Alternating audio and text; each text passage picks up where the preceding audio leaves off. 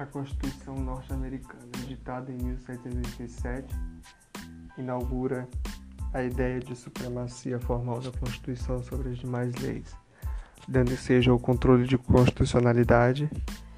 Em 1803, no caso Marbury versus Madison, é uma Constituição rígida e elástica, cria a Federação por agregação, fundada em quatro princípios poder constituinte em cada Estado limitado, intervenção institucionalizada na formação da vontade política federal, como, como representação do Senado, participação de competências entre os entes federativos, igualdade jurídica dos Estados federados.